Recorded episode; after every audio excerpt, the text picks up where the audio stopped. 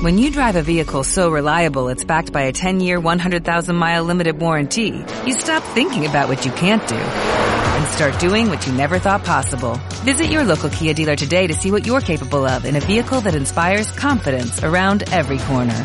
Kia, movement that inspires. Call 800-333-4KIA for details. Always drive safely. Limited inventory available. Warranties include 10-year 100,000-mile powertrain and 5-year 60,000-mile basic. Warranties are limited. See retailer for details.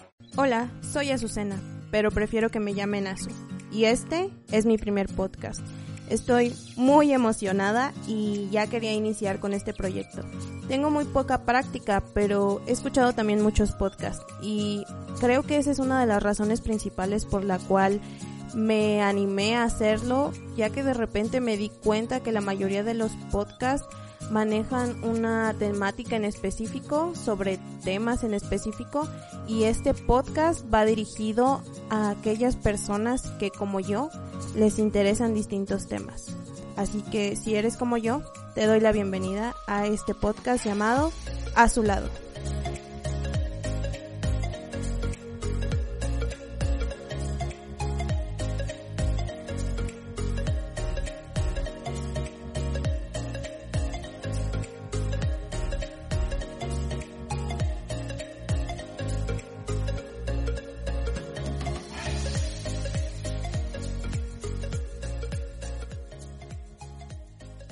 Sean bienvenidos a este primer podcast y quisiera iniciarlo haciéndoles las siguientes preguntas. ¿Te consideras una persona emocionalmente inteligente o sabes controlar tus emociones? Hago estas preguntas porque en el podcast del día de hoy vamos a hablar sobre inteligencia emocional. Pero antes de explicar qué es la inteligencia emocional, quisiera retomar las dos preguntas que les hice al principio y quisiera responderlas de manera personal. Y creo que la respuesta sería, me encuentro trabajando en ello. Me encuentro trabajando en ser una persona emocionalmente inteligente. Me encuentro en proceso de saber controlar mis emociones y me encuentro en proceso de poder expresar mis emociones. ¿De qué manera o de qué forma? Porque de un par de años hasta el día de hoy trato de comprender y de controlar cómo es que me estoy sintiendo y trato de dar a entender a los que me rodean el por qué me estoy sintiendo de esa manera. Suena muy fácil decirlo, pero realmente es un proceso que tienes que trabajar día con día. Verán, hace algunos años la gente cercana a mí realmente podía decir, ay, Asu es de un carácter muy fuerte o Asu tiene muy mal humor, precisamente porque no sabía controlarme y me molestaba algo y era de esas personas que solía azotar cosas o hacer ruidos muy fuertes con las cosas para que notaran mi molestia o, mi enojo o incluso llegué a lanzar cosas tan fuertes que llegaba a destruirlos. Creo que a varios nos ha pasado que nos molesta algo y tenemos normalmente el celular siempre a la mano y lo aventamos y después nos arrepentimos y corremos a recogerlo e incluso muchas veces llegué a insultar y a lastimar verbalmente a las personas con quien me encontraba discutiendo. Y no estoy diciendo o no estoy tratando de dar a entender que las emociones son malas, porque no estoy diciendo eso, simplemente que debemos aprender a controlarlas y a expresarlas. Y como les dije anteriormente, no, no es fácil, pero tampoco es imposible. Creo que el llegar a ese punto de darme cuenta que estaba lastimando a la gente que me rodeaba, a mis seres queridos, me hizo reflexionar y me hizo pensar en que algo estaba haciendo mal.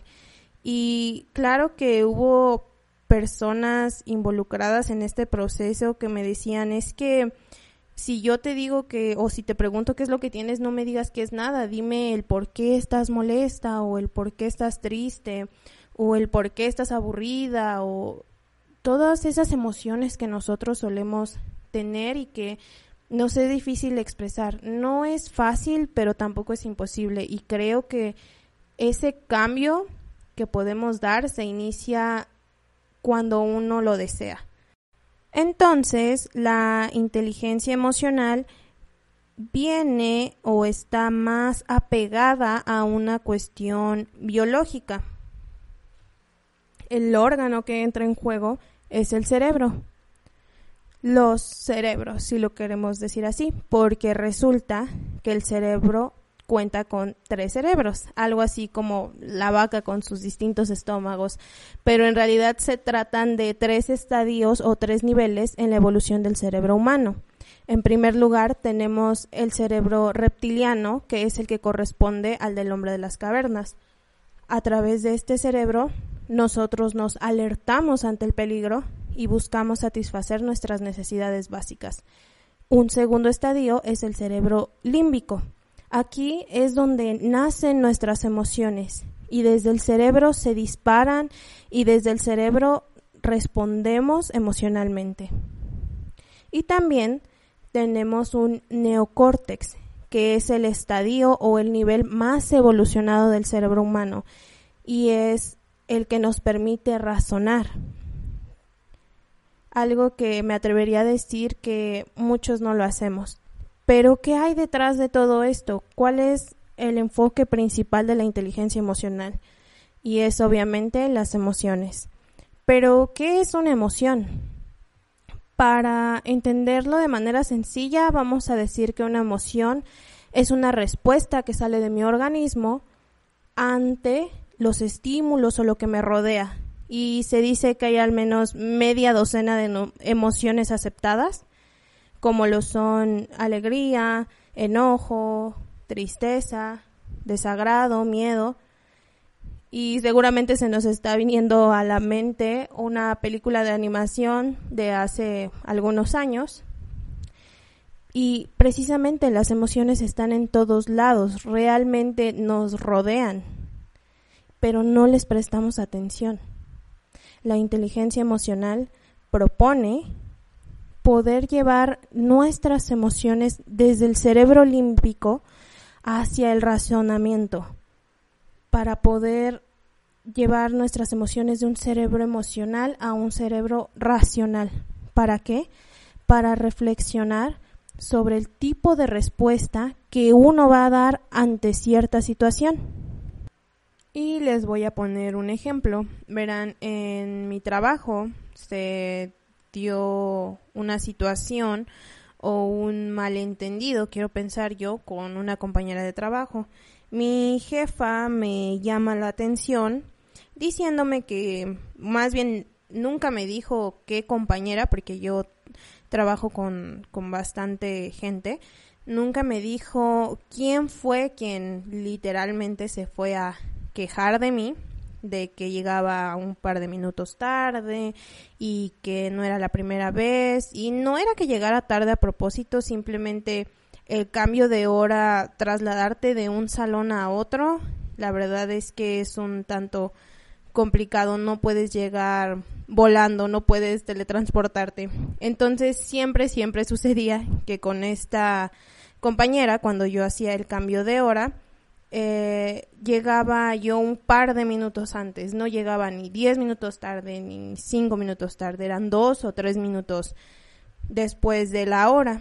Entonces esta compañera se quejó, obviamente, y mi jefa me llama la atención y obviamente yo sabía qué compañera era, ya que cuando yo llegaba a hacer el cambio recibía malas caras, recibía incluso hasta algunos comentarios desagradables, pero no los tomaba en cuenta. Mi jefa me llama la atención y yo sabía quién era esta compañera que se estaba quejando de mí y realmente en ese momento yo sentí como la cabeza y el resto de mi cuerpo se ponía muy, muy, muy caliente. Quería de verdad comenzar a insultar, a gritar pero lo único que hice fue decirle a mi jefa que no iba a volver a suceder, que me sorprendía, que pues estuviera recibiendo ese tipo de quejas cuando yo suelo ser una persona que hace bien su trabajo y que cumple con su trabajo y pues hasta ahí quedó ese asunto. Eso me lo, me lo dice mi jefa las primeras horas del día y todo el día de verdad estaba, de verdad que no, no podía no podía controlarme. Tuve hasta un mal día, o sea, con eso les digo todo. Tuve hasta un mal día precisamente por estar pensando en que esta compañera se había quejado y había llegado a ese nivel, pudiendo haberlo hablar conmigo desde un principio de una manera tranquila. Pero en fin, al transcurrir el día, llegué a casa y me preguntan, ¿qué tal te fue? ¿Qué tal estuvo tu día? Y lo primero que hago es soltarme a llorar. Lloré horrible precisamente porque en ese momento no supe cómo actuar de manera inteligente y no supe qué responderle a mi jefa, no de una manera agresiva ni me iba a poner a llorar ahí delante de ella, pero creo que esto es un gran ejemplo de que en el día a día hay emociones en todos lados tenemos emociones, en toda situación nos vamos a encontrar con alguna emoción y creo que aquí es la parte en la que debemos de juntar estos dos cerebros o estos dos niveles para poder encontrar una respuesta o saber cómo reaccionar. Y bueno, ya que sabemos lo que es la inteligencia emocional, creo que es importante saber ahora cómo trabajar esa inteligencia emocional, cómo comenzar a hacer ese cambio de nuestras emociones o el saber cómo controlar nuestras emociones. Y hay unos puntos muy importantes. El primer punto sería entender nuestras propias emociones. Tenemos que reconocer nuestros sentimientos, ser conscientes de qué y por qué nos estamos sintiendo así qué es lo que estoy sintiendo, por qué me estoy sintiendo así y saber qué es lo que lo está provocando. El segundo punto sería manejar nuestras emociones, saber controlar y tener comportamientos asertivos de nuestras emociones. ¿Qué es ser asertivo? Ser asertivo es expresarte de manera adecuada y directa, pero siempre con respeto. Les voy a poner un ejemplo. Es, yo me acerco a X amigo o amiga y le puedo decir, ¿sabes qué? Ese pantalón te hace ver gorda. Eso es una falta de respeto y no es ser asertivo. Al ser asertivo le puedo decir, ¿sabes qué? Ese pantalón no queda con tu figura. Eso creo que sí se nota un gran cambio y no estoy hiriendo sus, sus sentimientos. El tercer punto sería la habilidad para reconocer las emociones de otros.